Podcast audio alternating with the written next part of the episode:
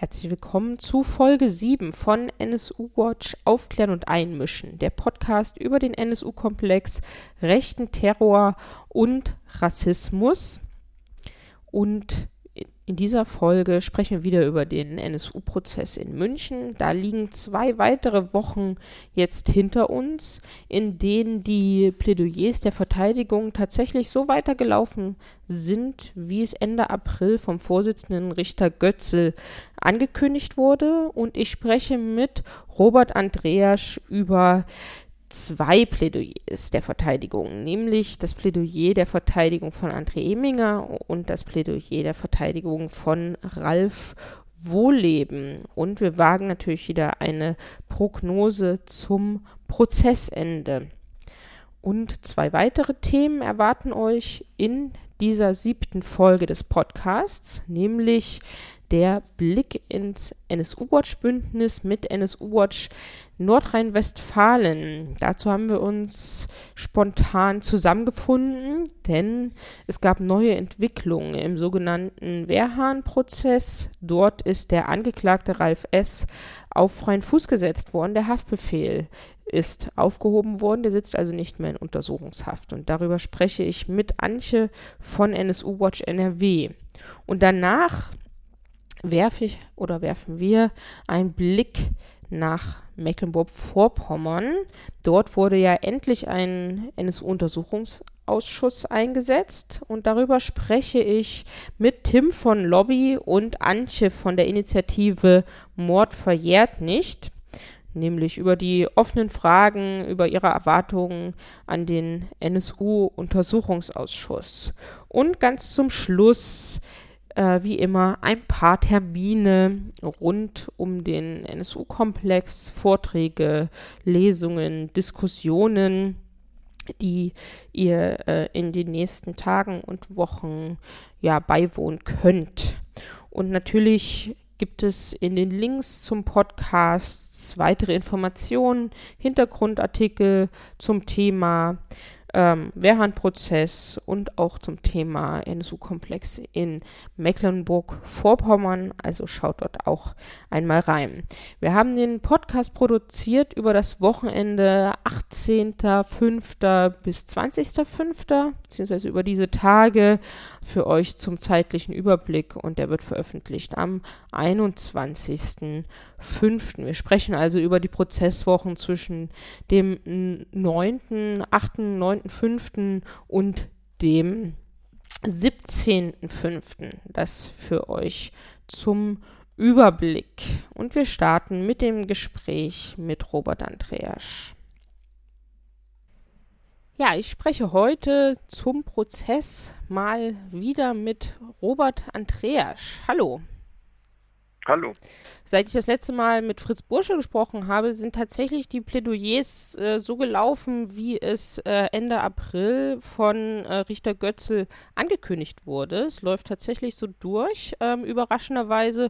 Und wir blicken jetzt mal zurück auf die letzten zwei Wochen. Da hat die äh, Verteidigung von André Eminger plädiert und jetzt in dieser Woche die Verteidigung von Ralf Wohlleben. Genau, wollen wir vielleicht anfangen mhm. mit äh, André Eminger. Was hatten denn dessen Verteidiger so zu sagen und wie hat sich überhaupt die Verteidigungssituation entwickelt bei ihm?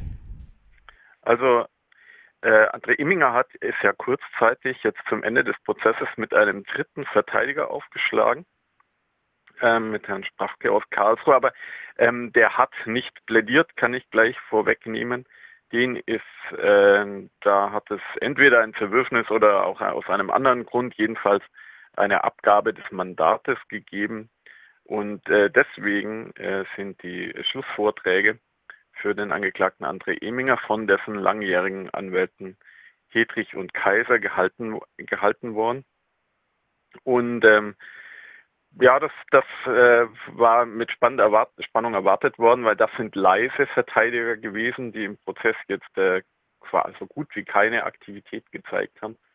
Und ähm, die Situation war ja auch äh, etwas überraschend als viele Jahre angenommen. André Eminger saß nun mal jetzt doch in Haft mit dem Vorwurf der Beihilfe zum Mord konfrontiert und der, der, der Strafantrag, der äh, Bundesanwaltschaft. In deren Plädoyer war ja auch eine zwölfjährige Haftstrafe.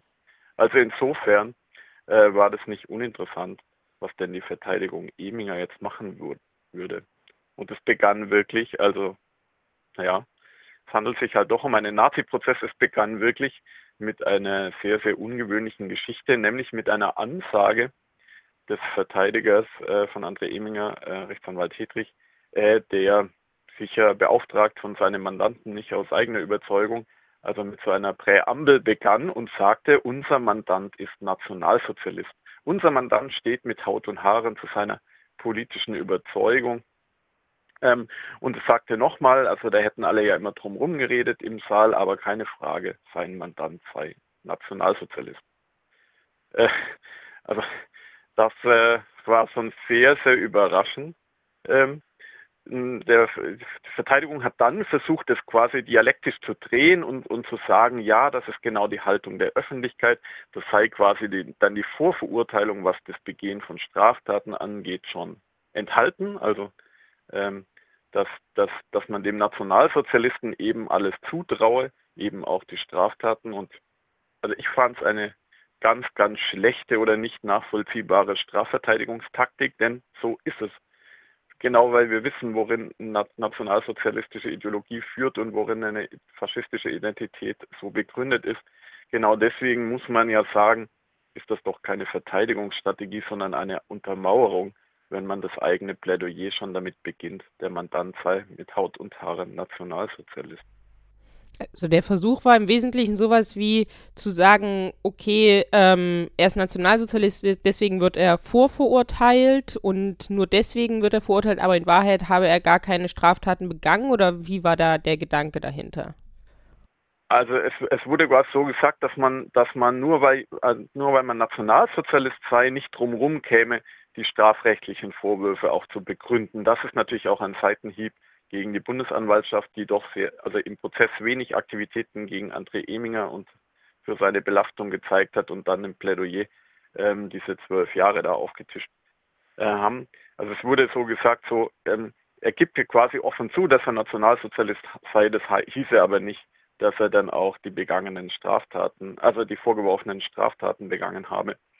Ähm, ich, ich fand es halt nur tatsächlich eine zusätzliche Belastung, denn es ist nun mal ein Prozess, in dem es um Hassverbrechen von Neonazis gibt, geht. Und ähm, naja, äh, da war also diese überraschende politische Einlassung quasi schon etwas sel seltsam. Und es wurde äh, genauso gesagt, äh, naja, nur weil jemand dann quasi Die to Die auf dem Bauch tätowiert hat, also dieses unsägliche Tattoo, oder nur weil jemand Uwe Mundlos und Uwe Böhnhardt im Bilde an die Wohnzimmerwand hängt mit dem Schriftzug Unvergessen, sei das definitiv nicht, nicht zwingend die politische Einstellung zum Zeitpunkt der Taten gewesen. Also dann wurde quasi noch so ein, ein Zweifel gesät, als könne man aus der vor einigen Jahren zweifellosen nationalsozialistischen Einstellung, aus dem Bekenntnis heute Nationalsozialist zu sein, nicht draus zu machen, dass man dann zum Tatzeitpunkt an frühen 2000ern eben auch schon Nationalsozialist gewesen sei. Da habe der Mandant viel mehr als gewissermaßen unpolitisches Skinhead irgendwie so dem Rande einer Szene angehört. Ähm, und er habe, das war jetzt das nächste entlastende Argument, nicht mal gewusst, dass der Wahlspruch uns äh, Blut und Ehre nicht von der Waffen-SS, sondern von der Hitlerjugend käme. Also jetzt wurde quasi gesagt, na ja, der war damals ein Möchtegern-Nazi und schon deswegen nicht ähm, verdächtig der Straftaten, die er jetzt angeklagt ist und die ihm die Bundesanwaltschaft im Plädoyer vorgeworfen hat. Also so, ein, so einen gewissen Unterschied zu machen aus seiner jetzigen eindeutig nationalsozialistischen Einstellung und der früheren Vergangenheit zum Zeitpunkt des NSU. Und ähm, ja, ich äh, bin ja kein Jurist, aber das ist schon eine eine sehr, sehr seltsame Verteidigungsstrategie. Also zu sagen, jetzt qua antisemitischen Tattoo auf dem Bauch und qua ähm, furchtbar radikaler Einstellung, jetzt eindeutig im, in der Ideologie aus, ja, ausgeprägt wie der NSU, genauso wie Mundlos Böhner Zschäpe, aber damals nicht, ausgerechnet damals nicht. Ähm, das finde ich schon sehr, sehr seltsam, das im Plädoyer so, so aufzuziehen. Naja, dann wurde noch ein paar andere Sachen ähm, wiederholt, die im Prozess vor allem in der Öffentlichkeit diskutiert wurden. Zum Beispiel, dass ähm, als sein Bruder zur Zeugenaussage geladen war, der mit dem T-Shirt Brüder Schweigen auftrat, was äh, ja zum einen eine Kokettierung sein kann, eben, dass er für seinen Bruder äh, nicht aussagt, das Aussageverweigerungsrecht ihm äh, also äh, annimmt für sich, was aber natürlich auch der deutsche Zu Namenszusatz der von äh, den Neonazis früher verherrlichten amerikanischen Terrorgruppe The Order Brüder Schweigen äh, darstellen könnte. Naja, also so, so begannen die, äh, die Plädoyers der Eminger Verteidigung. Ähm, äh, das war so, ähm, naja, äh, es kam natürlich auch zu einer Anklage der medialen Vorverurteilung, äh, weil es wurde lang und breit aus einem Spiegelartikel zitiert, der stille Helfer des NSU, wo quasi sich beklagt wurde, dass das, was im Prozess erst geklärt werden sollte, da schon quasi äh, fertig war. Ähm, es wurde so ein bisschen äh, dran rum kritisiert. Ähm, die Stollendose beim Anschlag in der Propsteigasse in Köln, die hätte auch irgendwie anders nach Köln kommen können, nicht nur mit dem mit äh, ihrem Mandanten im Auto und so weiter und so fort. Ähm, ähm, wurde so ein bisschen mit auseinandergesetzt, aber eigentlich ist so äh, das, das ein politisches Plädoyer gewesen. Und dann ging es noch um die Anmietungen der Wohnmobile, die André Eminger auch vorgeworfen werden. Ähm, ja, wurde so ein bisschen abgeschwächt. Naja, die hätten auch vorher schon Wohnmobile ähm, gefahren. Die hätten auch mit der Bahn fahren können. Das sei doch gar nicht ganz klar, ob sie das Wohnmobil letztendlich benutzt hätten, auch wenn sie es quasi zur Tatzeit ähm, angemietet und rückgegeben hätten, hätten wir ja trotzdem zwischendrin mit der Bahn fahren können. Wurde dann so ein bisschen Zweifel gesehen, aber das war eigentlich, ja, das war jetzt eigentlich ziemlich dünne. Da kam eigentlich nicht wirklich eine Zerpflückung der äh, Geschichten. Ähm, naja, ähm, André Imminger wurde auch mal vorgeworfen, noch Wohnungen angemietet zu haben. Und da hat er dann gesagt, naja, der, unser Mandant wollte eben Kameraden helfen aus schlichter Solidarität. Ähm, der habe schon gar keine Zeit gehabt, vor lauter beruflicher Karriere ähm, ständig den NSU zu unterstützen. Also das, was ihm die Bundesanwaltschaft vorwirft. Wurde so ein bisschen zer, zer, zerredet, aber letztendlich, letztendlich war das, ähm, ja, ich fand es ich fand's jetzt aus der Beobachterperspektive äh, relativ dünn. Was für ein Strafmaß haben Sie dann am Ende ähm, gefordert? Haben Sie Freispruch gefordert? Äh, lass mich mal zurück überlegen, ja. Ja, die haben am Ende ähm, Freispruch gefordert. Ja, genau. Also die haben äh, sogar gesagt, es sei vollumfänglich freizusprechen und der Haftbefehl, die, der Haftbefehl sei sofort aufzuheben. Ja, sowas ähm, hat ja dann auch diese Woche die Wohlleben-Verteidigung ähm, gefordert, nach ja, drei Tagen Plädoyer, was sich äh, Schneiders, Klempke und Narat aufgeteilt haben. Und ähm, auch das war ja sozusagen äh, sehr stark politisch geprägt, was man so ähm, schon mitbekommen hat. Magst du ähm, dazu was sagen? Wie hat denn die Wohlleben-Verteidigung diese Woche ähm, plädiert? Ja, war schon, war ja mit äh, gewisser Spannung zu erwarten gewesen. Ähm, wie reagiert jetzt eigentlich die Nazi-Szene selber auf den NSU? Welches Narrativ erzählen die Nazis ihrer eigenen Bewegung? Ähm, wie gehen sie damit um? Und äh, vor allem, da das jetzt nun mal Anwältinnen und Anwälte sind, die ja selber politisch aktiv waren oder sind oder äh, der, der, Szene zumindest sehr, sehr nahe stehen, ähm, inwieweit machen denn die eine politische Ansage, eine gewisse Show, eine gewisse Propaganda? Ähm, es begann Ralf Wohlebens äh, Verteidigerin Nicole Schneiders äh, bereits am Dienstag. Und sie machte auch so eine Art politische Präambel. Äh, sie sagte so, ah, ich habe mir überlegt, ob ich überhaupt plädieren soll, bringt doch alles nichts, das Urteil steht doch schon längst fest, mediale Vorverurteilung ist grenzenlos, aber es gab auch so ein bisschen äh, ein äh, eine klassische neonazistische Anklage gegen das Gericht und den Vorsitzenden Richter Götzl. Man wisse doch schon seit dem Scheungraberverfahren, dass er da trotz dünner Beweislage äh, schuldig sprechen würde. Und das ist eben eine Referenz auf ein früheres äh, Verfahren von, äh, unter dem Vorsitz von äh, Richter Manfred Götzl, ähm, indem er den ehemaligen Wehrmachtsgeneral Josef Scheungraber wegen 14-fachen Mords zu lebenslanger Haftstrafe äh, verurteilt hatte. Das, das hängt der Naziszene offensichtlich immer noch durch. Da, dadurch ist äh, Götzl für sie unten durch. Und ähm, dann kam diese Klage, Nazis, die sich immer zum Opfer machen, zum Opfer der medialen Vorverurteilung, aber auch zum Opfer ähm, dieser, einer, einer Bestrafungstendenz, dass man, äh, dass man in diesem Land halt diejenigen bestrafen würde, die den Tätern ideologisch nahestehen würden.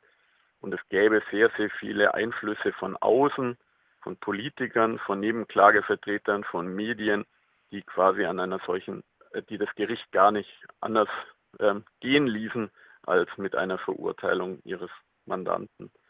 Äh, das war auch richtig, richtig krass, eine solche, ähm, naja, rechts, extrem rechtsmotivierte politische Kritik am Verfahren quasi dem ganzen Plädoyer äh, voraus, vorauszuschicken.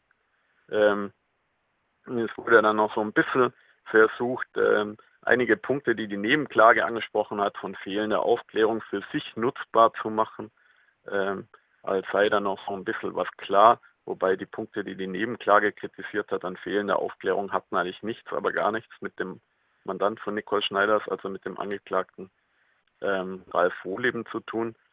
Und äh, dann begann schon äh, Schneiders mit, ähm, äh, mit dem, was dann die nächsten Tage fortsetzen sollte, äh, quasi Zweifel zu sehen am Vorwurf, ihr Mandant habe an der Waffenbeschaffung derjenigen Waffe mitgewirkt, die letztendlich die Mordtatwaffe des NSU war.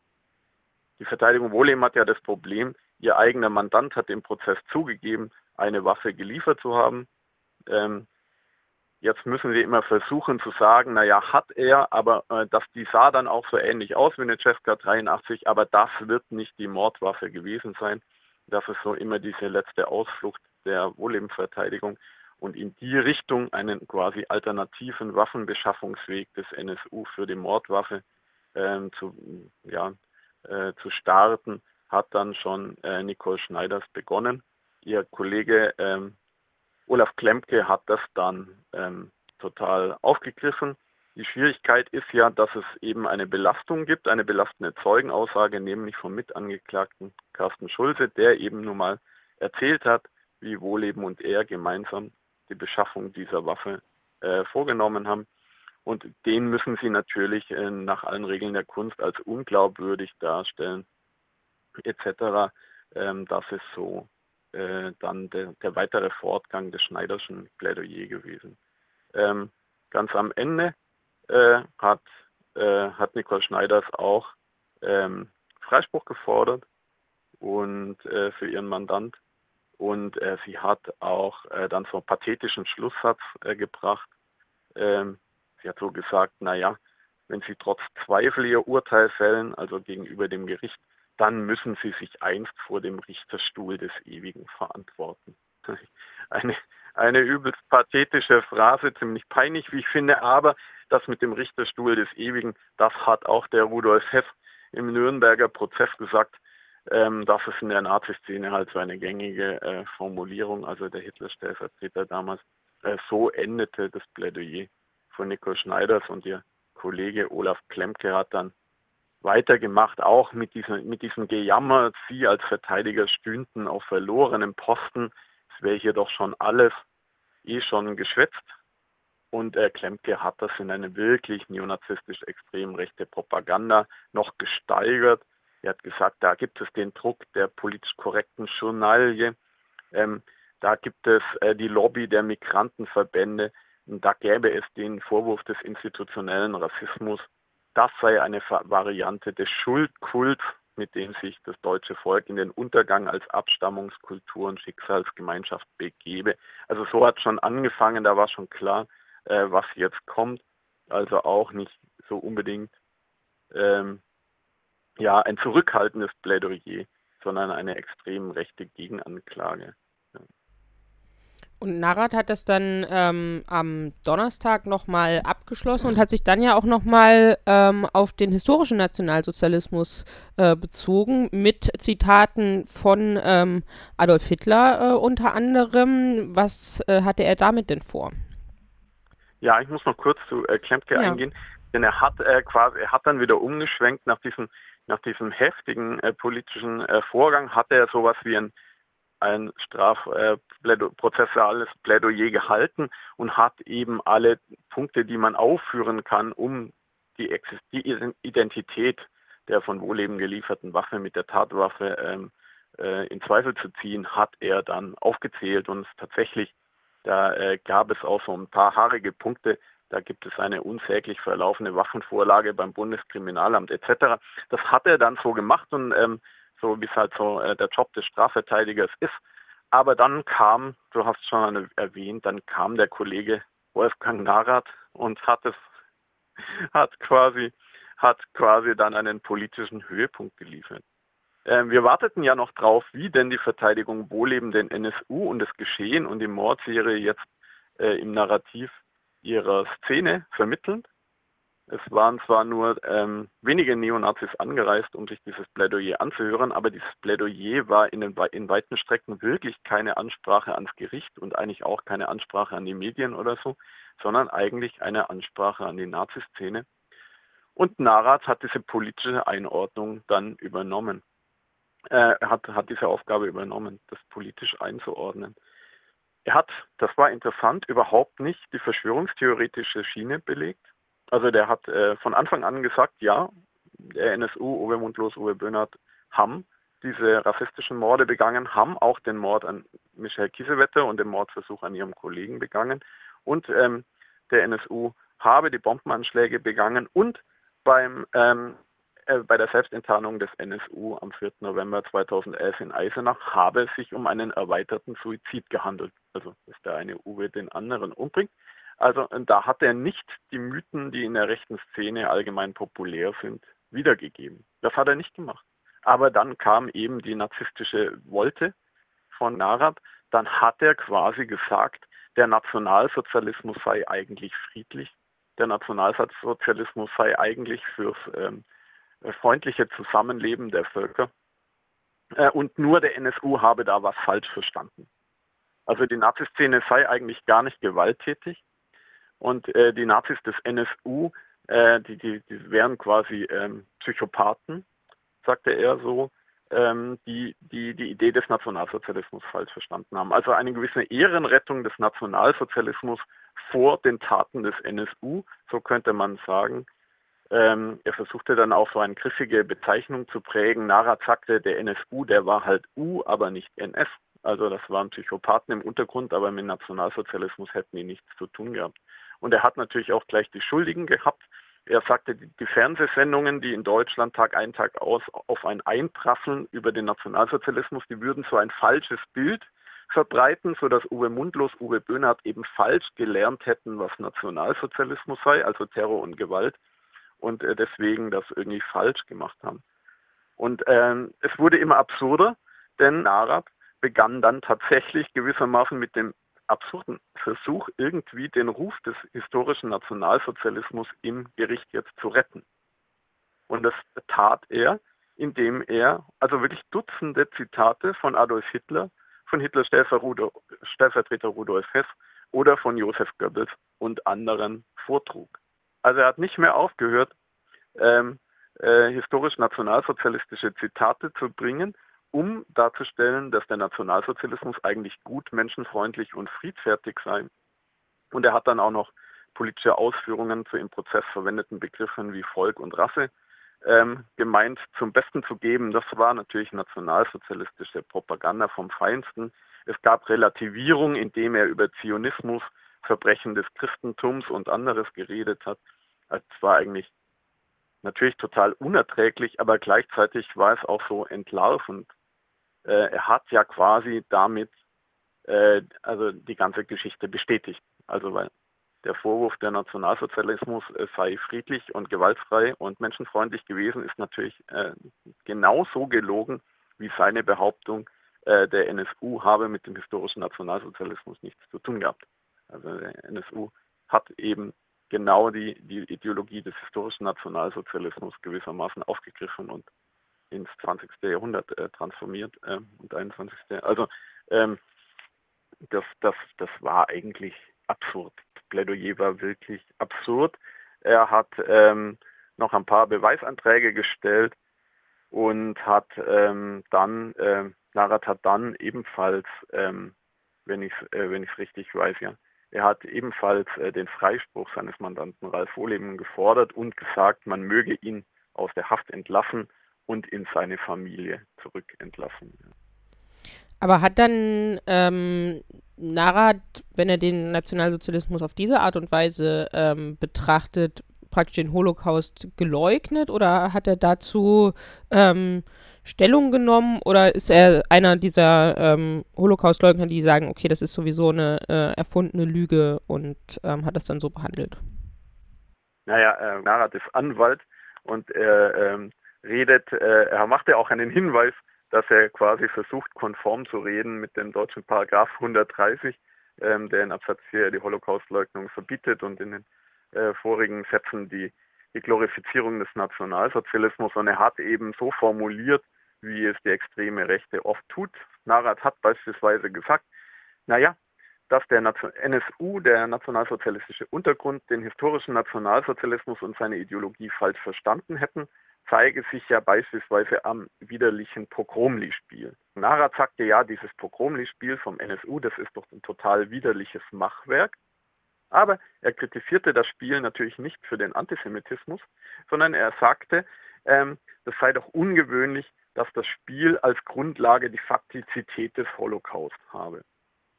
Also Narat hat jetzt nicht im Gerichtssaal den Holocaust geleugnet, aber er hat sich gewundert, dass der, äh, der NSU gewissermaßen die Vernichtung der europäischen Jüdinnen und Juden abgefeiert und nicht in Frage gestellt hat.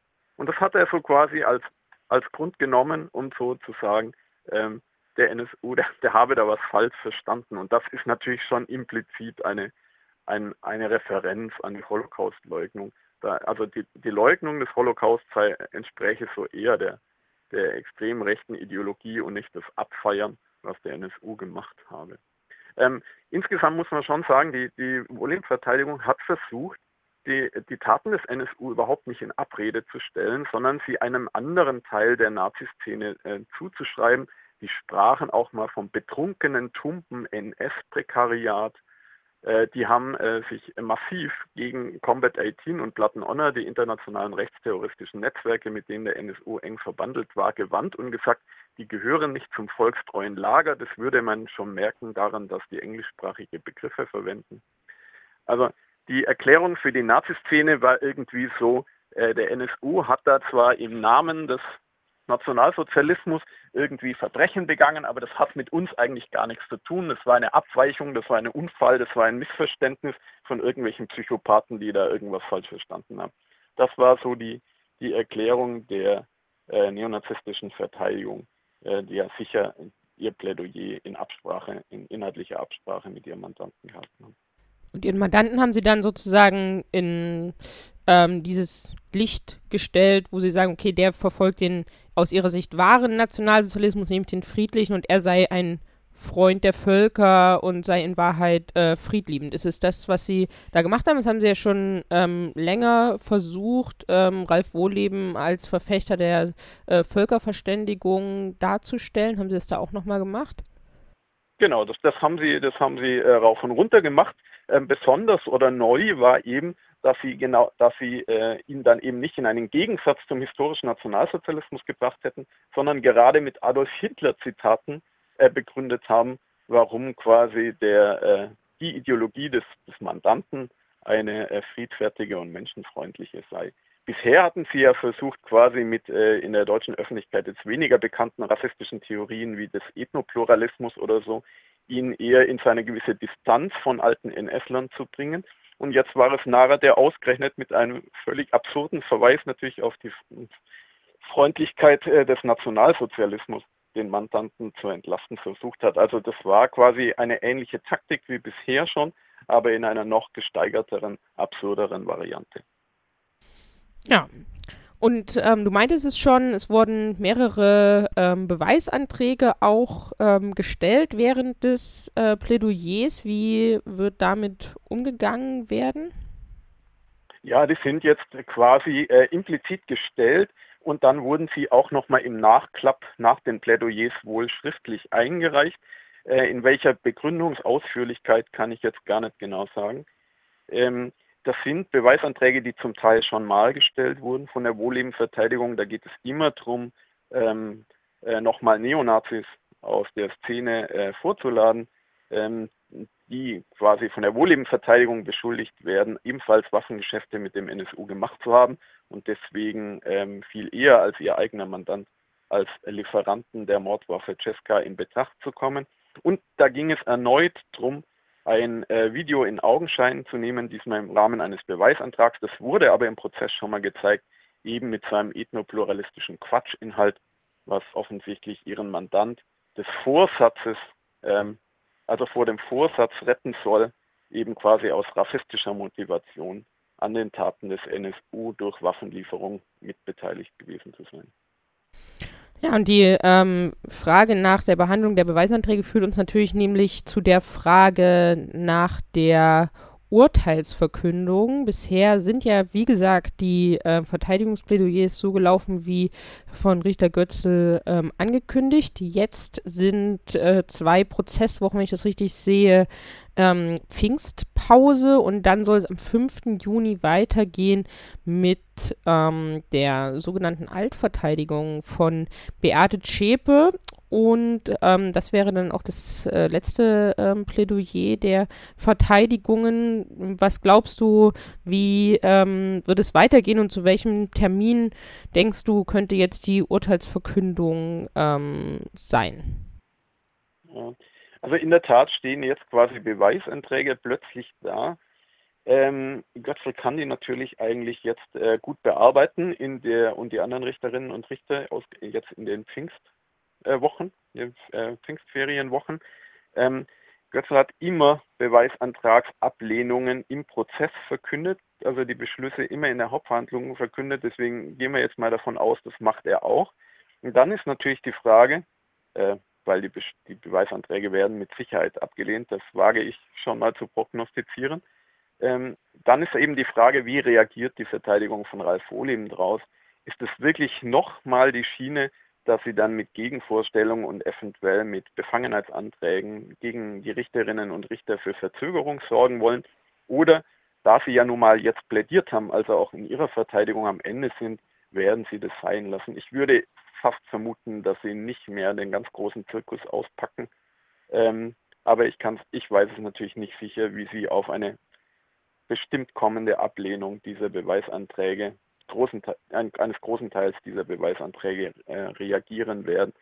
Ähm, da gibt es noch ähm, äh, einen Beweisantrag, man möge noch eine Seite aus dem Waffenbuch von Schläfli und Spinden vorlesen. Da könnte ich mir vorstellen, dass das Gericht das macht denn äh, diesen Beweisantrag abzulehnen und äh, den Beschluss zu, vorzulesen, dauert natürlich um Längen länger, als diese, dieses eine DIN A4-Seite mal kurz im Prozess an die Wand zu werfen.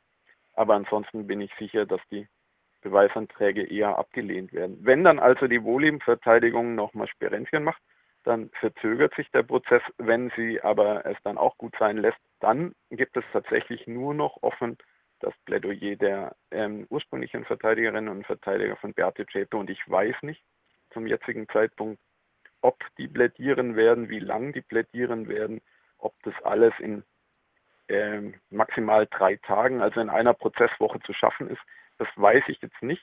Ich gehe aber mal davon aus, dass es ähm, äh, nicht unbedingt länger als eine Prozesswoche dauern wird. Und das wäre es dann im es dann im Prozessprogramm. Dann stünden wirklich nur noch Urteilsberatung und Urteilsverkündung aus. Mhm. Also ähm, Fritz Burschel hat in der letzten Podcast-Folge auf Anfang Juli ähm, getippt. Allerdings sind da ja auch noch mehrere, also der ganze Juni ist als Prozess, sind Prozesstage ähm, angesetzt. Also das heißt 5., 6., 7. Juni das Prozessprogramm, was du gerade skizziert hast. Und dann gibt es ja noch ähm, die drei Wochen, vielleicht nochmal eine Entgegnung der ähm, Bundesanwaltschaft. Aber würdest du auch Anfang Juli sagen oder glaubst du, das Urteil könnte schon im Juni fallen? Also ich, das kann ich einfach zum momentanen Zeitpunkt nicht sagen. Ganz klar ist, dass so ab dem 19.06. quasi höchste Urteilsgefahr droht, um es mal so zu formulieren. Denn wenn es keine weiteren Verzögerungen mehr gibt und das Gericht nur eine kurze Unterbrechung macht, also beispielsweise nur die gesetzlich erlaubten zehn Tage zur Urteilsverkündung aus, äh, die Pause ausdehnt, dann ist so eine Urteilsverkündung ab dem 19. Juni, würde ich mal sagen, denkbar. Wenn es jetzt noch irgendeine Verzögerung gibt oder wenn das Gericht eine längere Pause braucht und das mit Schiebe, Schiebeterminen vielleicht noch ähm, durchführt oder wenn Angeklagte im Rahmen ihr, des ihnen eingeräumten letztes Wort noch länger reden würden, also noch tagelang reden würden, dann, dann gibt es natürlich eine Verzögerung, sodass der Prozess schnell in den Juli hineinkommt. Aber wie gesagt, das kann ich zum heutigen Tag noch nicht äh, sicher vorhersagen. Okay, das heißt zur Sicherheit auf jeden Fall auf die Woche ab dem 19. Juni ähm, einstellen für die Urteilsverkündung. Genau, also ähm, das ist sogar der frühestmögliche Zeitpunkt. Natürlich ist nach der Erfahrung im Prozess hat immer alles länger gedauert als erwartet. Aber sagen wir mal von Mitte Juni bis Anfang Mitte Juli ist die Phase, in der der Prozess ähm, wahrscheinlich dann doch zu Ende gegangen sein wird. Ja, dann ähm, schauen wir mal, wie das nach den äh, Pfingstferien weitergeht. Und da werden wir hier im Podcast das nächste Mal äh, von euch aus dem Prozess hören. Ähm, vielen Dank für das Gespräch. Ja, gerne. Ja, spontan in diese Folge haben wir nochmal geholt des, den Blick ins Bündnis, nämlich in unser NSU-Watch-Bündnis und wir schauen nach Nordrhein-Westfalen und können wieder Antje von NSU-Watch äh, NRW hier begrüßen. Hallo. Hallo, Caro. Und wir wollen über den Wehrhahn-Prozess widersprechen, denn da ist Ende letzter Woche der Angeklagte auf freien Fuß gesetzt worden. Der, Haftbefehl, der Haftbefehl wurde aufgelöst. Ähm, wir haben, das habe ich gerade nochmal nachgeschaut, das letzte Mal im März über den äh, Wehrhahn-Prozess gesprochen. Vielleicht magst du einfach anfangen, damit zu erzählen, was seitdem äh, passiert ist, seitdem wir das letzte Mal gesprochen haben und wie es dann jetzt ähm, zu dieser äh, Entwicklung sozusagen kam. Ja, das mache ich gerne, kein Problem. Wir haben ja eine relativ aufregende Woche hinter uns. Deswegen ist es vielleicht gar nicht schlecht, wenn wir nochmal einen kleinen Schritt nach hinten gucken. Ja, bis März, seit unserem, unserem letzten Gespräch vielleicht. Und tatsächlich war die Zeit seitdem so ein bisschen durchwachsen. Wir beobachten den Prozess ja eigentlich genau ziemlich durchgehend und ähm, hatten auch gemischte Gefühle, vor allem was das Tempo angeht, was die Zeuginnen und Zeugen anbelangte. Wir wussten nicht so recht einzuordnen, was es Neues gibt, waren dann manchmal ähm, von den Zeuginnen und Zeugen und dem, was wir da gehört haben, ja, fast schon ein bisschen gelangweilt. Es hat sich begonnen zu wiederholen, aber manches war eben doch wichtig.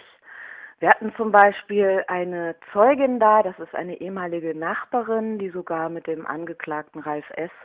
einmal in einem Haus zusammen, in verschiedenen Wohnungen natürlich, aber in einem Mietshaus, Mehrparteienhaus im Düsseldorfer Stadtteil Flingern gewohnt hat und die sich gut an ihren ehemaligen Nachbarn erinnern konnte, weil man sich schon mal im Flur begegnet hat. Und diese Zeugin lebt, arbeitete ähm, hatte Familie im Stadtteil und war mehrmals am Tag auf der Straße unterwegs, um zur Arbeit zu gehen oder zu Einrichtungen, wo sie ihre Hobbys ähm, gepflegt hat zu gehen und berichtete, dass sie sehr häufig äh, Ralf S. auf der Straße begegnete und ihn sah, wie er an verschiedenen Bushaltestellen rund um den späteren Tatort saß und schilderte für meinen persönlichen Geschmack, aber wohl auch für den von uns allen hier bei NSU Watch NRW ziemlich überzeugend und für uns glaubwürdig, dass sie es merkwürdig fand und er deswegen ihr auch aufgefallen sei, er nie den Bus benutzt habe. Es wirkte wohl eher so, als würde er da sitzen und beobachten und das passt natürlich genau in die Vermutung und Wahrnehmung der Oberstaatsanwaltschaft, die in ihrer Anklage ja auch betont hat, dass der Tatverdächtige die spätere Opfergruppe, also die Sprachschülerin, die im Juli 2000 äh, durch den Bombenanschlag angegriffen worden sind, ausgespäht habe, also ihren Tagesablauf ähm, beobachtet hat und eben deswegen auch genau wusste, wann sie da den Eingang zum Düsseldorfer S-Bahnhof Wehrhahn benutzen würden. Das war schon ja überzeugend und ein kleiner Lichtblick. Ähm, ganz ähnlich war dann eine, eine Zeugenaussage, die polizeilich gemacht worden ist von einer wohl älteren Dame.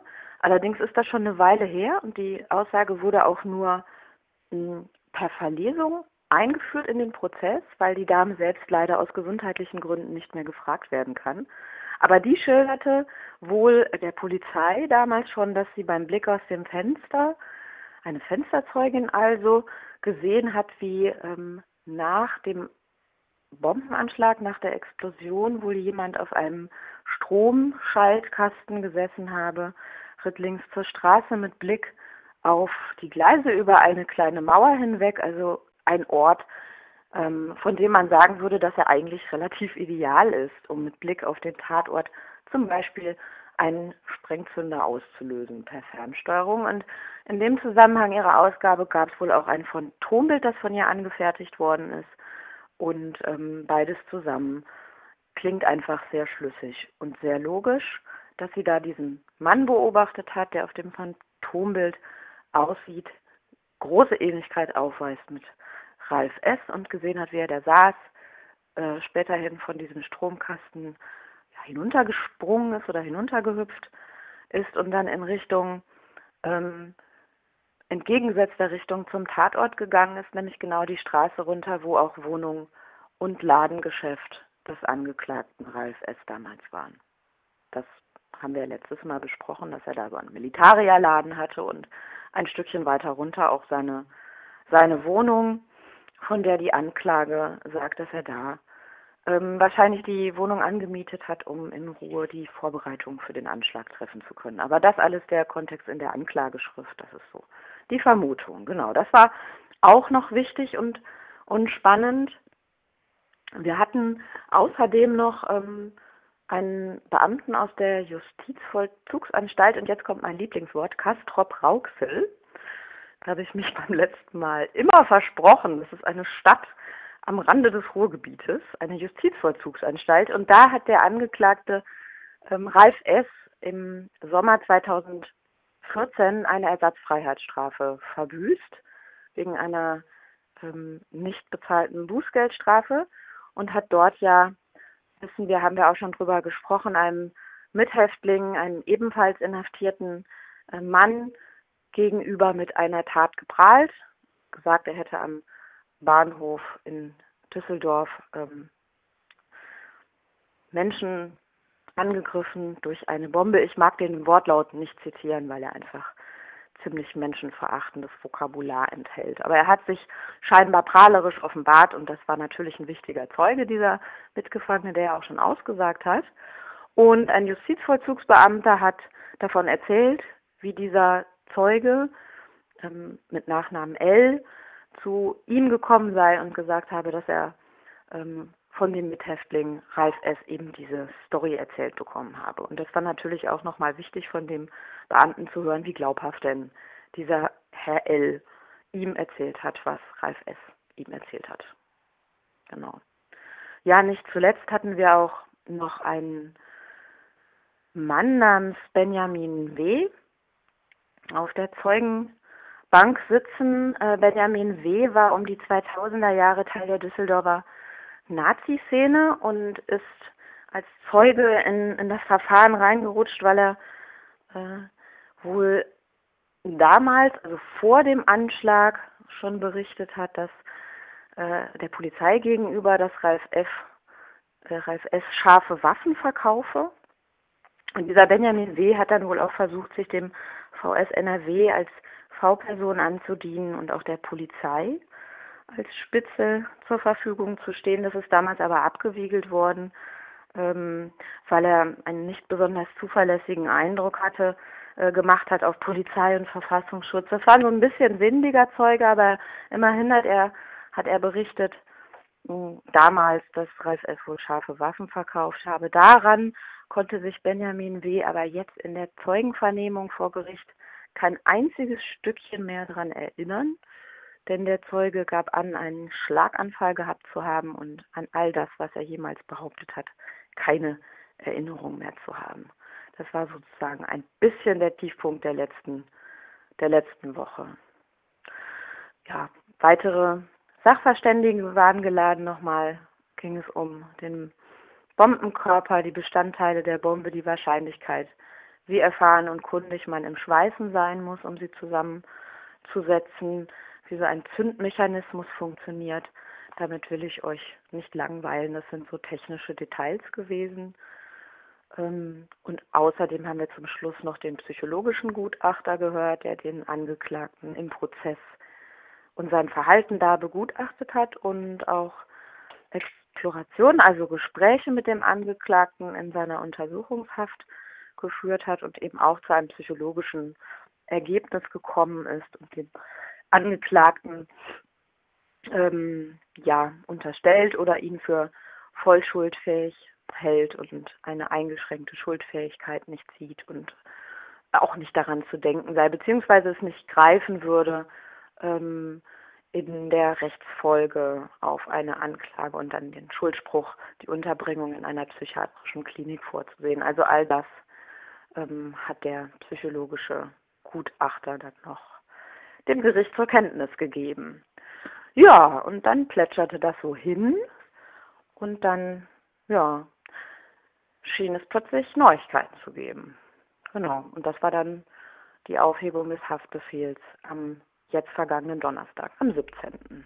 vor aber, wenigen Tagen. Mh, aber wieso eigentlich? Weil das, was du letztes Mal erzählt hast und das, was du jetzt auch gerade schon erzählt hast, mh, klingt jetzt eigentlich nicht so, als ob man den Haftbefehl wegen mangelndem Tatverdachts aufheben könnte. Aber du hast letztes Mal schon erzählt, dass das Gericht nochmal alle ähm, Verfahrensbeteiligten fragen möchte, wie sie mhm. das Verfahren jetzt einschätzen. Gab es diese äh, Einschätzung schon? Und ähm, ja, warum trägt das, was im Prozess bisher zu hören war, was ja eigentlich schon auf Ralf S. auch gut ähm, als möglichen Täter hinweist, warum trägt das denn plötzlich nicht mehr?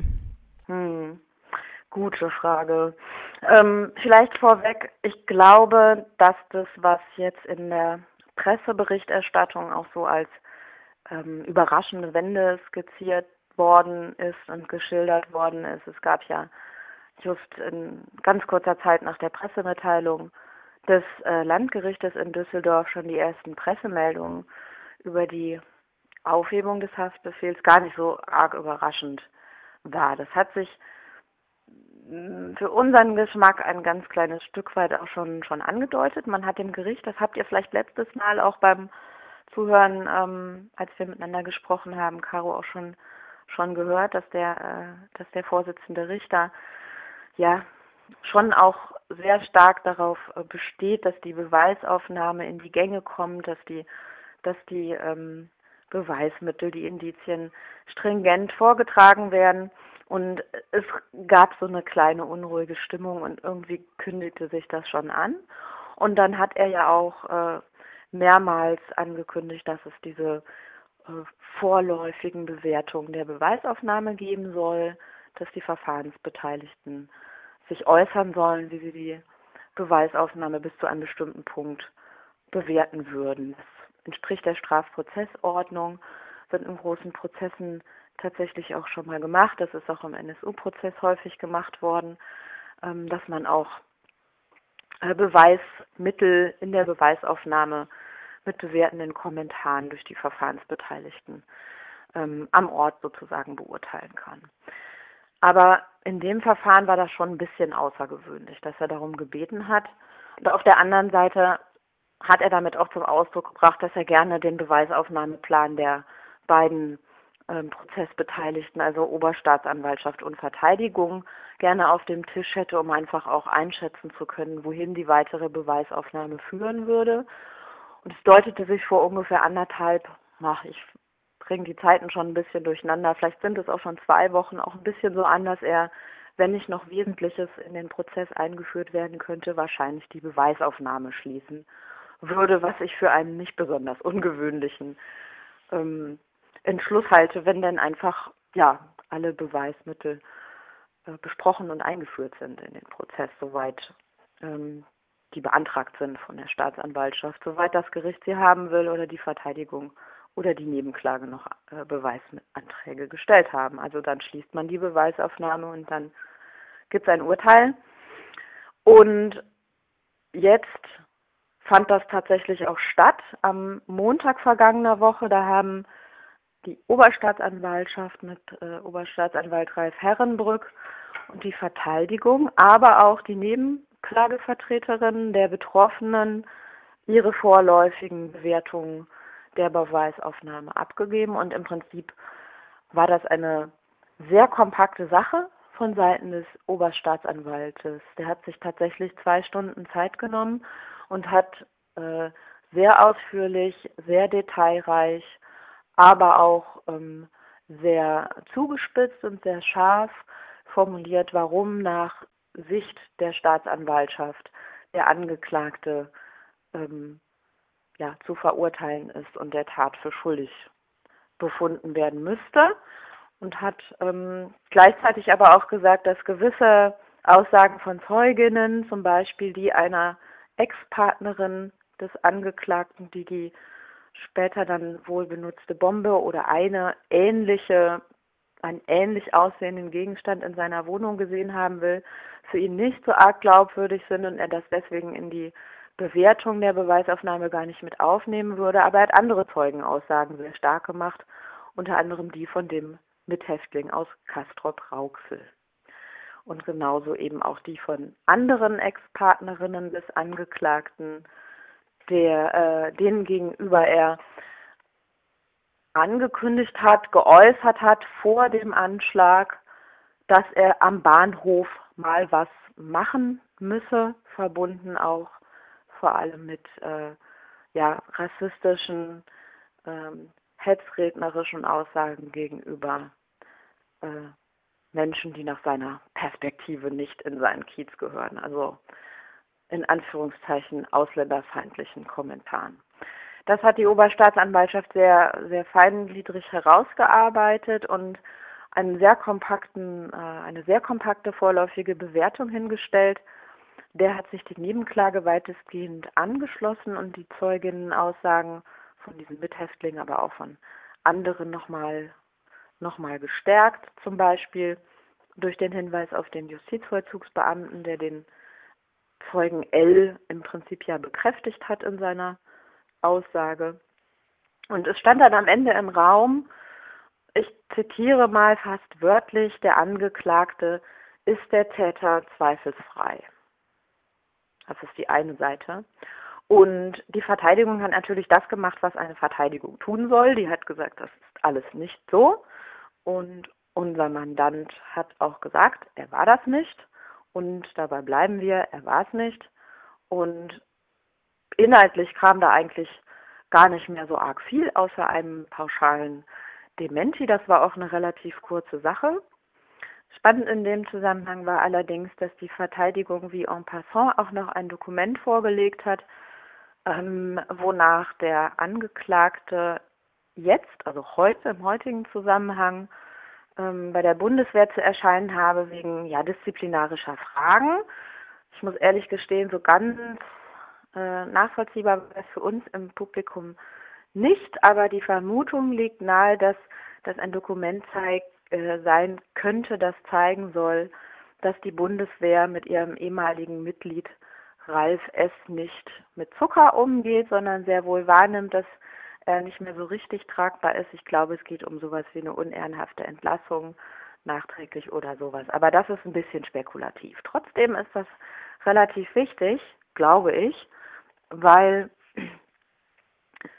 das vielleicht auch ein Punkt ist, der dann zu der Entscheidung des Gerichts geführt hat ähm, die ja für alle überraschend kam. Die Presse berichtet, dass die Verteidigung keinen Antrag auf Haftprüfung gestellt hat. Ähm, und für alle, die den, die Atmosphäre nicht so schnuppern können oder nicht ähm, auch mal im Gerichtssaal äh, sind, war das dann auch tatsächlich überraschend. Ich habe es ja gerade schon geschildert. Wir fanden das nicht so irre überraschend. Und das Gericht sagt jetzt tatsächlich, dass die vorliegende Beweisaufnahme ähm, nicht mehr ausreichend sei, um den Zitat derzeit noch bestehenden Tatverdacht so als dringend zu bezeichnen, dass er für die Aufrechterhaltung der Untersuchungshaft noch ähm, ausreichend ist. Also der derzeit noch bestehende Tatverdacht ist nicht mehr dringend und deswegen sind die rechtlichen Voraussetzungen nicht mehr gegeben, um den Angeklagten weiterhin in Untersuchungshaft zu, ähm, zu haben. Weil maßgebend hierfür, sagt die Pressemitteilung, ist, dass sich die Angaben mehrerer Zeugen, denen gegenüber der Angeklagte den Bombenanschlag angekündigt haben soll, beziehungsweise dem gegenüber der Angeklagte die Tat gestanden haben soll, als nicht hinreichend belastbar erwiesen haben. Also die haben sich genau das rausgepickt, was die Staatsanwaltschaft stark gemacht hat und sagen, dass die Gründe dafür, dass sie, also dass diese Hinweise darauf, dass es Ralf S. gewesen sein muss und niemand anderes für sie nicht stark genug äh, gewesen sind. Unter anderem auch die Geschichte mit der, mit der Bundeswehr, mit dem ehemaligen Vorgesetzten oder dem angeklagten übergeordneten Bundeswehrsoldaten, der nach 2000 angegeben hatte, dass er das dem Angeklagten sehr wohl zutraue, jetzt im Gerichtssaal aber gesagt hat, ähm, dass er das eigentlich nicht könne mit dem Bombenbauen. Und deswegen hatte ich vorhin dieses Schreiben von der Bundeswehr erwähnt. Man weiß es nicht genau. Das sind auf jeden Fall die öffentlich bekannten Zusammenhänge, dass die Zeugenaussagen nicht stichhaltig und nicht hinreichend ähm, belastbar erwiesen haben, dass der Angeklagte noch dringend tatverdächtig ist. Ja, ja. so ist die Lage. Und was heißt das jetzt für euch? Was glaubt ihr, was ist, bringt das für die Zukunft des ähm, Prozesses? Unser erster Reflex war natürlich ein egoistischer, das sagen wir mal als Prozessbeobachterin ganz, ähm, ganz frei raus ist die Situation natürlich die, dass wir bei der nächsten Prozesssitzung, die für den 5. Juni anberaumt ist, die gleiche Tür benutzen werden wie der Angeklagte. Nicht ganz die gleiche Tür natürlich, aber die Seite zum Eingang in den Gerichtssaal ist schon mal dieselbe. Das ähm, ist natürlich nicht besonders schön, das sagen wir ganz ehrlich. Der zweite Punkt war der Gedanke an die, an die Betroffenen, an die Überlebenden des Anschlages, die ja noch nicht ausgesagt haben, die vermutlich auch wenig dazu beitragen könnten, ähm, weil sie ja vermutlich auch wenig Beobachtungen davon haben, was am Tatort passiert ist, bevor sie dort eingetroffen sind. Ähm, an die ging natürlich auch unser Gedanke, weil es eigentlich nicht vorstellbar ist, was im Kopf von Betroffenen nach 17, 18 Jahren mittlerweile vorgeht, wenn sie wissen, dass jemand von dem Ihnen erzählt worden ist, noch vor einem Jahr, wir sind sicher, wir haben den richtigen. Das hat die Polizei damals gesagt äh, in der Pressekonferenz. Jetzt äh, hören müssen, dass der aber jetzt nicht mehr dringend tatverdächtig ist. Das ist ganz schwer nachzuvollziehen, fürchte ich. Und äh, wir wünschen den Überlebenden des Anschlages auf diesem Weg auf jeden Fall alle erdenkliche Kraft, irgendwie dadurch, dadurch zu kommen und hoffen, dass sie Unterstützung haben, die, die sie brauchen. Ja, und dann als letztes so strategisch mal zu überlegen, was bedeutet das eigentlich, wenn ein Gericht ja scheinbar aus dem Off eben schon mal so eine Beurteilung, so eine Bewertung vornimmt, sagt der Tatverdächtige ist nicht mehr dringend tatverdächtig, heißt das jetzt demnächst dann Freispruch? Was bedeutet das juristisch? Wie kann das überhaupt weitergehen? Und da haben wir zuerst gedacht, na ja, hm, erstmal ein bisschen Tempo rausnehmen aus dem ganzen, aus der ganzen Aufregung und Hektik, weil tatsächlich kann die Staatsanwaltschaft dann natürlich jetzt erstmal Beschwerde einlegen. Sie hat angekündigt der Presse gegenüber, dass sie das auch überlegen wird über Pfingsten, die Feiertage. Beschwerde gegen diesen Haftaufhebungsbeschluss des Gerichtes. Und dann geht der Prozess ja nun auch erstmal weiter. Und die Prognosen können schon heißen, ja, das deutet auf auf einen Freispruch hin, aber ehrlich gesagt analysieren wir das dann erst, wenn es, wenn es soweit ist. Auf der anderen Seite stimmt das natürlich. Die mobile Beratung gegen Rechtsextremismus, die diesen Prozess beobachtet hat, in ihrer Pressemitteilung geschrieben zur Haftentlassung, dass das Szenario Wehrhahn-Anschlag ohne Ralf S. eigentlich kaum denkbar ist mit den Fakten, die wir jetzt äh, vorliegen haben, die wir Wissen durch den Prozess oder zumindest Vermutungen darüber anstellen können. Und das, das ist schon so. Also die, die Wahrnehmung ist tatsächlich die, dass es schwer vorstellbar ist, dass er da irgendwie gar keine Rolle gespielt hat. Ist so der zweite Punkt, der uns so ein bisschen irritiert. Ähm, und ja, nicht zuletzt haben wir selber einmal darauf hingewiesen, dass da eigentlich noch wesentliche Zeugen fehlen. Da hatten wir letzte, ähm, beim letzten Telefonat schon drüber gesprochen, über den Rechercheartikel von, von Dirk Labs vom 25. Januar 2018, also dem Tag des ersten Prozesstermines, ich glaube es war der 25., wo er nochmal die Zusammenhänge Verfassungsschutz, ähm, Polizei, und Wehrhahnanschlag aufgemacht hat. Und da haben wir erfahren, dass es ein Spitzel vom Landeskriminalamt äh, in Nordrhein-Westfalen gegeben hat, der 2004 von einem Mann ähm, darüber berichtet haben soll, wie der Wehrhahn-Anschlag vielleicht passiert ist und durchgeführt wurde. Und dieser Mann war erstens Mitarbeiter von Ralf S., in dessen Security-Dienst und Militarierladen. Und zweitens war der Mann Spitzel für den Verfassungsschutz Nordrhein-Westfalens. Den haben wir auch schon gehört im Prozess. Da war nicht Wesentliches vom Baum zu schütteln an Informationen.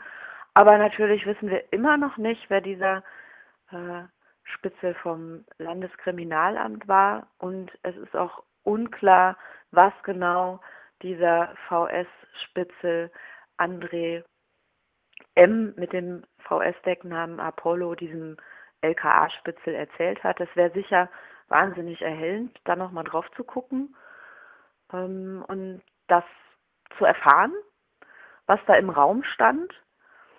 Mm, und auf der anderen Seite wissen wir durch den Zusammenhang, den der Dirk Labs da geschildert hat, auch, dass der polizeiliche, vermutlich der polizeiliche Staatsschutz in Düsseldorf schon ähm, viel früher als angegeben von dieser Tätigkeit dieses VS-Mannes Apollo wusste und auch davon wusste, dass es wohl einen LKA-Spitzel gegeben hat, der von diesem Apollo oder in, ja, in dem Fall André M. natürlich als Klarperson erzählt bekommen habe, was mit dem Wehrhahn-Anschlag so sei. Also viele, viele Fragen, ehrlich gesagt. Und ähm, im Prinzip ist da noch alles offen. Da bräuchte es einfach ähm, eine öffentlich wahrnehmbare Akteneinsicht, eine Einführung in den Prozess, eine Offenbarung, um wen es sich bei diesem Landeskriminalamtsspitzel handelt und was da für Informationen eigentlich von A nach B geflossen sind. Und auf der anderen Seite bitteschön auch eine selbstkritische äh, Aussage des polizeilichen Staatsschutzes über die eigenen Ermittlungen. Denn nur wenn der polizeiliche Staatsschutz auch offen sagen kann, das und das und das haben wir ermittelt, okay, das und das und das ist nicht gut gelaufen. Ich erinnere nur an die Hausdurchsuchungen, die eine Katastrophe waren, ähm, nach Schilderungen des damaligen Ermittlungskommissionsleiters. Ähm, dann kann man vielleicht auch das, was ermittelt worden ist, auch ordentlich beurteilen und bewerten. Und genau das ist ja die Aufgabe des Gerichts. Sag ich mal, mit einem etwas moralischen Unterton. Aber im Prinzip sind das ganz harte Fakten, ähm, die eigentlich auf den Tisch müssten und auch eine, eine selbstkritische, gespiegelte Darstellung der Ermittlungsarbeit des polizeilichen Staatsschutzes ist gefragt. Ganz klar. Und es wäre natürlich auch von Vorteil, wenn wir diesen LKA-Spitzel, VS-Spitzel-Zusammenhang irgendwie auf den Tisch bekommen würden. Wer weiß, was da noch drin steckt. Ja, und ihr habt ja auch eine Erklärung geschrieben, ähm, jetzt Ende der Woche, die ich auch nochmal natürlich äh, verlinken werde, aber in der fordert ihr tatsächlich auch einen neuen Untersuchungsausschuss ähm, zum Thema, der da ja auch nochmal vielleicht einiges aufarbeiten könnte. Ja, ja, das stimmt. Ähm, nach der Hektik des Tages am Donnerstag und den Nachrichten ähm, haben wir auch nochmal drüber nachgedacht, dass es vielleicht äh, jetzt doch sehr pragmatisch klingt, wenn man an einem solchen Tag äh, als allererstes nach einem neuen Untersuchungsausschuss in NRW äh, schreit und darum, ähm, also danach Forderungen entwickelt, dass es da was äh, braucht. Aber im Prinzip bleiben, bleiben wir dabei. Das ist eine sehr pragmatische äh, Frage. Aber wenn wir so ein bisschen im Hinterkopf haben, dass vielleicht diese diese strafprozessrechtliche oder strafrechtliche Aufklärungsarbeit im Augenblick in gewisser Hinsicht stecken bleibt, dann haben wir mit einem Untersuchungsausschuss möglicherweise äh, Gelegenheit, anders auf diesen Anschlag zu blicken. Und ganz klar an der Entwicklung des Prozesses zeigt sich, dass der Untersuchungsausschuss, der ja letztes Jahr schon beendet worden ist, in Bezug auf den Wehrhahn-Anschlag seine Arbeit nicht gemacht hat. Da wurden ja nur zwei kurze Sitzungen mit dem Anschlag verbracht, weil der Ausschuss sich ja ähm, mit der Staatsanwaltschaft und der Polizei zusammengetan hat, Stillschweigen über die Ermittlungsarbeit, die damals noch liefen, vereinbart haben und die Behandlung des Wehrhahn-Komplexes im Ausschuss so weit wie möglich nach hinten geschoben haben. Dann kam die Verhaftung des Tatverdächtigen und die Politikerinnen und Politiker haben erfolgreichen Vollzug gemeldet und ein Politiker hat sogar getwittert, dass man sich damit im Ausschuss jetzt nicht mehr beschäftigen müsste. Es wäre ja jetzt sozusagen erledigt. Und da müssen wir leider sagen, mm -mm, nichts ist erledigt. Und wenn das Gericht das nicht macht, dann muss eine äh, verantwortliche oder verantwortungsbewusste politische Gruppe von Leuten, also muss das Parlament eigentlich nochmal die Instrumente in die Hand nehmen, die es hat, ein Ausschuss, Untersuchungsausschuss, und dann nochmal drauf gucken, damit wir Klarheit über die Zusammenhänge bekommen und äh, ja, zum Schluss einfach nochmal, es handelt sich hier nicht um einen Handtaschenraub oder ein geklautes Fahrrad, sondern einen Anschlag auf zwölf Personen, von denen zwei zum Glück unverletzt, blieben zehn teilweise sehr schwer verletzt worden sind. Eine Person, ähm, eine schwangere Person hat ihr Baby verloren durch den, durch den Anschlag und wir gehen weiterhin fest davon aus, dass es sich um eine rassistisch motivierte Tat handelt ähm, gegen die Gruppe der Sprachschülerinnen aus den ehemaligen sowjetischen Staaten. Und ja, da kann man einfach keine kleinen Brötchen backen, da müssen die ran. Das ist unsere Forderung. Ja, die unterstütze ich natürlich und ähm, bedanke mich bei dir, dass du spontan Zeit hattest, hier nochmal im Podcast ausführlich zu erzählen, was da bei euch ähm, im Punkto Wehrhahn-Prozess der äh, aktuellste Stand ist. Vielen Dank. Ja, danke schön und vielen Dank, dass ich die Zeit bekommen habe. Ihr merkt sicher, dass es alles noch relativ frisch ist. Wir noch nicht so arg viel Zeit hatten, das zu analysieren. Deswegen müssen wir einfach weiter, ähm, weiter dranbleiben. Außer die Forderung, die ist klar. Aber das machen wir und dann hören wir uns bei der nächsten ähm, Gelegenheit gerne hier wieder. Ja, alles klar. Danke. Tschüss dir. Tschüss. Am Telefon begrüße ich heute aus Mecklenburg-Vorpommern zum einen Anke von der Initiative Mord verjährt nicht und Tim von Lobby. Hallo. Hallo. Hallo. Wir wollen heute äh, sprechen über den neu eingerichteten NSU-Untersuchungsausschuss in Mecklenburg-Vorpommern. Es hat ja sehr lang gedauert, bis er endlich äh, eingerichtet wurde. Genau, die Forderung ähm, nach so einem NSU-Untersuchungsausschuss, die gab es aber schon ganz lange, nämlich im Grunde seit äh, 2011, nehme ich mal an. Und wie ist er denn jetzt letztlich zustande gekommen? Wie war denn da die Geschichte sozusagen, wenn er jetzt auf die letzten Jahre zurückblickt? Na, da fange ich vielleicht erstmal an. Hm, es gab, wie du schon gesagt hast, gleich äh, ab Herbst 2011 aus der Zivilgesellschaft, gerade äh, von migrantischen Selbstorganisationen, äh, die Forderung nach einem parlamentarischen Untersuchungsausschuss, auch hier in Mecklenburg-Vorpommern. Im Winter 2012, 2013 ähm, sah es dann so aus, als wenn so ein Untersuchungsausschuss äh, tatsächlich eingesetzt wird. Äh, auf Initiative der beiden damaligen Oppositionsparteien, äh, die Linke und die Grünen. Ähm, die Grünen haben sich dann äh, von, diesem, ja, von diesem Vorschlag wieder distanziert, haben sich zurückgezogen, sodass der Untersuchungsausschuss damals nicht zustande kam. Und äh, im März 2017, dann war eben erstmal mehrere Jahre Ruhe und im März 2017 wurde dann ein Unterausschuss zum Thema eingerichtet, der an den Innenausschuss äh, des Landtages angebunden war und äh, den wir eigentlich von vornherein relativ als äh, Papiertiger betrachtet haben, äh, was sich dann eben auch bestätigt hat. Und dann hat es eben nochmal wieder bis jetzt gedauert, bis äh, dann auch die beiden Regierungsparteien SPD und CDU sich durchringen konnten, so einen Untersuchungsausschuss jetzt tatsächlich auf den Weg zu bringen. Und trotzdem wurde sich ja dann sozusagen im März 2017 nochmal an das Thema dran gesetzt. Wie ist denn da das dazu gekommen, dass da sozusagen sich die Meinung geändert hat, offensichtlich äh, in der Landesregierung oder bei den Fraktionen? Ja, also ganz entscheidend dafür war sicher der Druck äh, aus den äh, verschiedenen oder aus den nacheinander arbeitenden Ausschüssen auf der Bundesebene.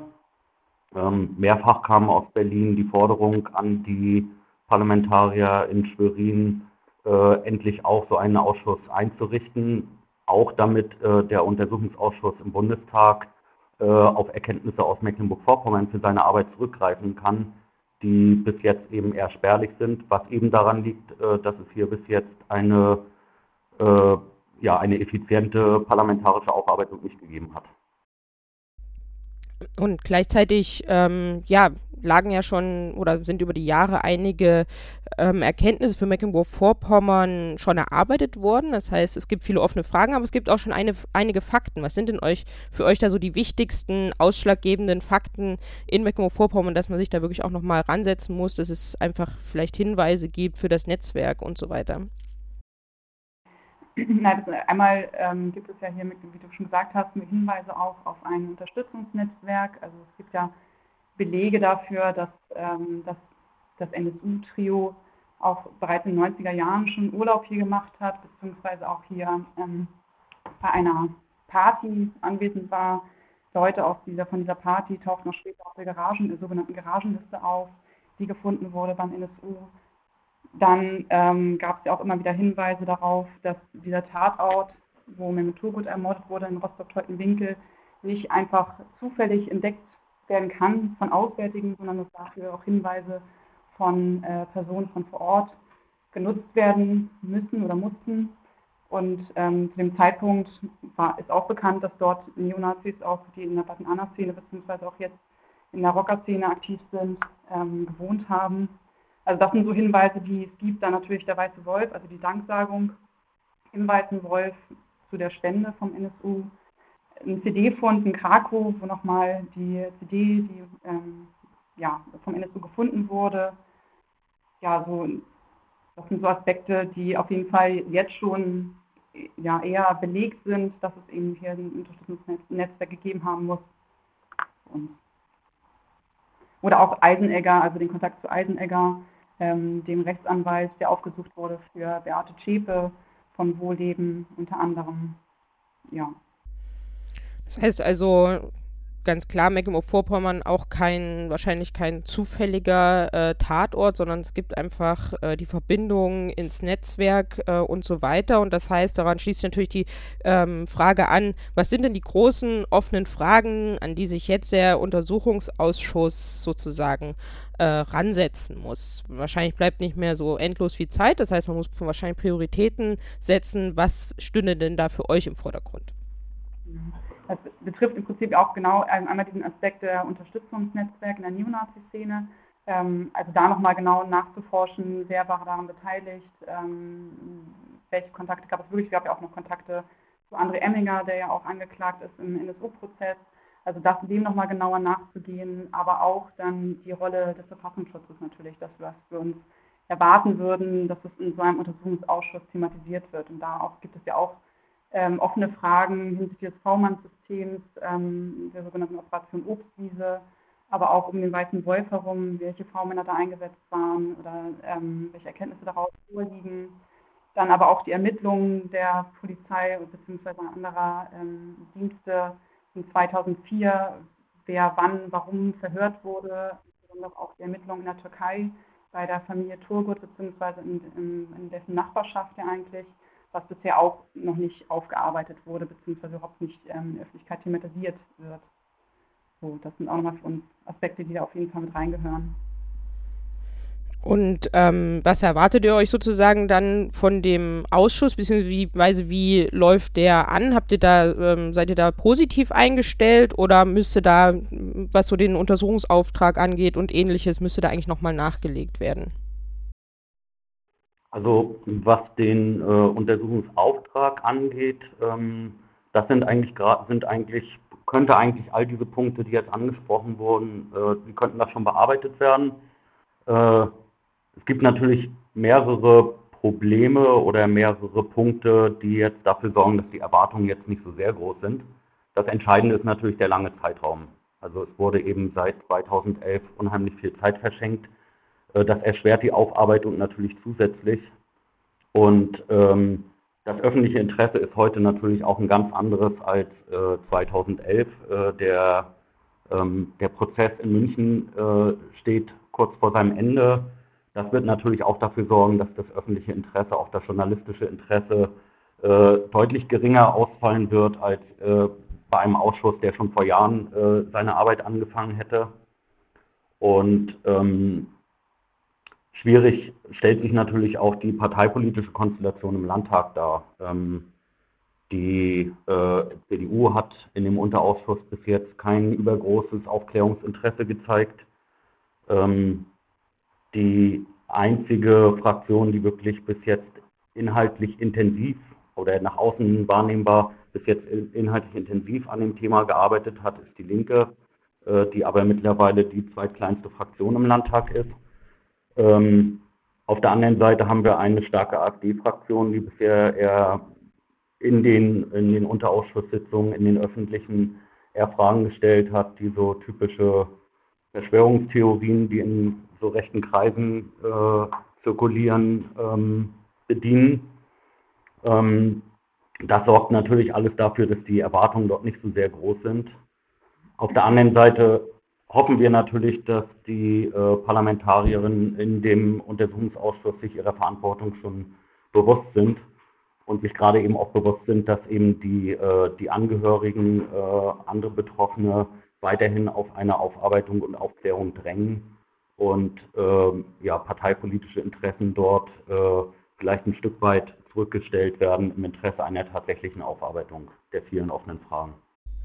Ja, nun gibt es in Mecklenburg-Vorpommern ja nicht nur die parlamentarische Aufarbeitung, sondern auch eine zivilgesellschaftliche äh, Aufarbeitung, beziehungsweise auch ähm, ein Gedenken. Und im Gegensatz zu anderen Tatorten gibt es in äh, Rostock dann diese äh, Gedenkbänke, die ja schon äh, recht sichtbar sind und auch ein jährlich wahrnehmbares Gedenken. Wie ähm, hat sich das denn über die Jahre gestaltet? Wie kam es dazu, dass ähm, das tatsächlich so ein sichtbarer Gedenkort auch ist? Und wie ist denn das jährliche Gedenken aus eurer Sicht? Ihr habt ja auch als Initiative ähm, Mord verjährt nicht äh, lange sozusagen euch dran beteiligt oder von Anfang an dran beteiligt.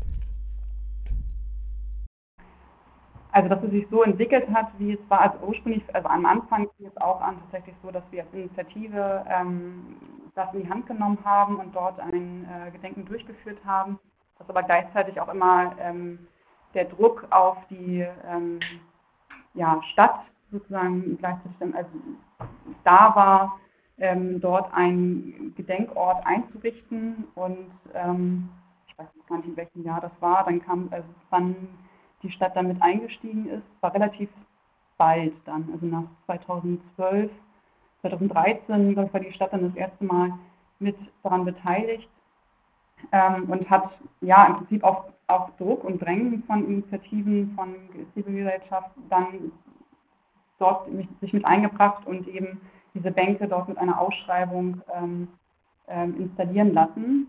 Ähm, wobei das aber noch nicht alle Forderungen sind, die jetzt äh, wir als zivilgesellschaftliche Initiative ähm, haben an ein Gedenken, sondern wir fordern auch immer noch, dass dort eine Straßenüberwindung stattfindet, ähm, was auch der Wunsch ist von den Angehörigen, was zum Beispiel auch noch fehlt. Also wir sind da immer noch, ähm, ja, im, unsere Forderungen sind so nicht umfassend erfüllt. Ähm, dennoch ist es in Rostock tatsächlich so, dass die Stadt nach anfänglichen ähm, auch ja, nicht äh, großem Engagement sich da doch mittlerweile in diese Gedenkveranstaltung ähm, mit einbringt. Ja, das würde ich, das würde ich auch unterstützen. Also ich glaube schon, dass es ähm, durch das äh, kontinuierliche Engagement aus der Zivilgesellschaft seit 2011 äh, gelungen ist, in der Stadtpolitik und auch in Teilen in der Stadtgesellschaft äh, das Thema wirklich zu setzen und der, dieses Gedenken am 25. Februar ist mittlerweile zu einem festen Termin geworden. Äh, nicht nur für zivilgesellschaftlich Aktive, sondern eben auch für Vertreter verschiedener Parteien, Organisationen. Ähm, ich glaube, da sind wir relativ weit schon gekommen in Rostock. Ja, es ist zumindest auch äh, bundesweit so wahrnehmbar und äh, sticht da auch ähm, oder unterscheidet sich auch von anderen ähm, Gedenkveranstaltungen. Das so viel ist auf jeden Fall klar. Genau, dann würde ich nochmal zum Schluss ganz konkret äh, fragen, wann oder zeichnet sich schon ab, wann die ersten öffentlichen Sitzungen des Untersuchungsausschusses sind und wahrscheinlich kann man die dann, wenn sie öffentlich sind, auch ähm, beobachten und sich dann nach Schwerin, nehme ich an, äh, begeben, dort in den Landtag und den Ausschuss beobachten. Sehe ich das richtig? Ja, die äh, Ausschusssitzungen werden öffentlich sein. Ähm, wann der Ausschuss das erste Mal tagt, ist noch nicht so ganz klar. Wenn ich richtig informiert bin, ist heute sogar der Tag, an dem der Ausschuss äh, offiziell eingesetzt wird. Ähm, aber ein Termin für die erste Sitzung steht bis jetzt noch nicht fest. Ähm, das kann, das ist möglich, dass das jetzt in den nächsten äh, anderthalb, zwei Monaten beginnt. Äh, es kann aber durchaus auch sein, dass dieser Ausschuss das erste Mal erst nach der sommerlichen Parlamentspause tagt. Äh, da, das wissen wir noch nicht. Das denke ich aber wird sich jetzt relativ kurzfristig alles ergeben. Alles klar, dann würde ich sagen, die Infos gibt es natürlich auch so bei NSU Watch auf äh, dem Twitter-Account. Das ähm, werden wir euch dann nicht äh, vorenthalten, beziehungsweise der Öffentlichkeit nicht vorenthalten natürlich. Und dann heißt es äh, Augen aufmachen und äh, auch mal nach Schwerin in den Untersuchungsausschuss gehen, weil Öffentlichkeit in den Untersuchungsausschüssen haben ja immer durchaus äh, eine Wirkung auch auf die Abgeordneten.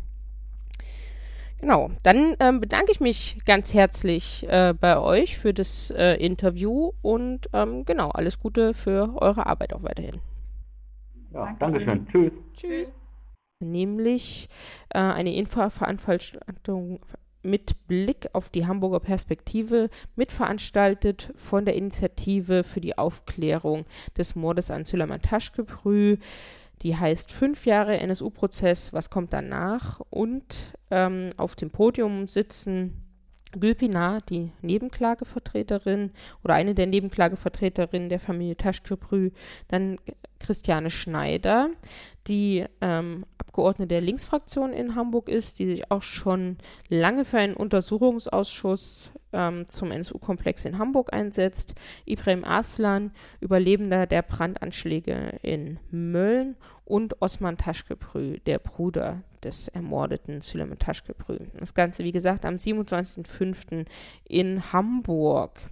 Dann eine Veranstaltung in Schwäbisch Gmünd nämlich am 7. Juni um 19 Uhr der NSU-Komplex und die Saboteure der Aufklärung und dort spricht ähm, Fritz Burschel, der ja auch hier schon im Podcast zum NSU-Komplex und zum NSU-Prozess ähm, etwas erzählt hat. Und dann könnt ihr die Augen offen halten, ob es auch in diesem Jahr Gedenkveranstaltungen am 9. Juni gibt. Da jährt sich die Ermordung von Ismail Yashar in Nürnberg und auch der Bombenanschlag auf die Kölner Kolbstraße. Wir werden euch da natürlich bei Twitter und Facebook auf dem Laufenden halten, ob da etwas geplant ist. Ja, das waren die Termine für dieses Mal. Die äh, Links dazu, wenn es welche gibt, gibt es auch im Links zum Podcast zu finden. Ja, und das war's mit der siebten Folge von NSU Watch Aufklären und Einmischen. Jetzt sind erstmal Pfingstferien sozusagen im NSU-Prozess und dafür bereiten wir für die nächste Folge eine Folge zum Rechtsterrorismus in der DDR vor für diese Pause und wenn dann der Prozess ab dem 5. Juni wieder läuft, dann ähm, gibt es auch wieder eine reguläre Folge des Podcasts.